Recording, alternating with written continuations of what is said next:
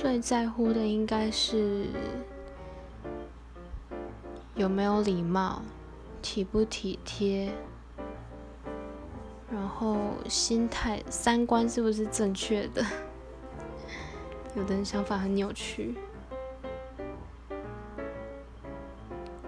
这些全部加总起来的话，就会是一个蛮好相处的人。所以我会蛮在意这些特点的。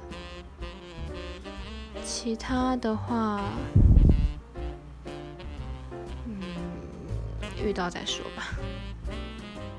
因为每个人好像都不太一样，也不好去直接把他们分成什么什么特质。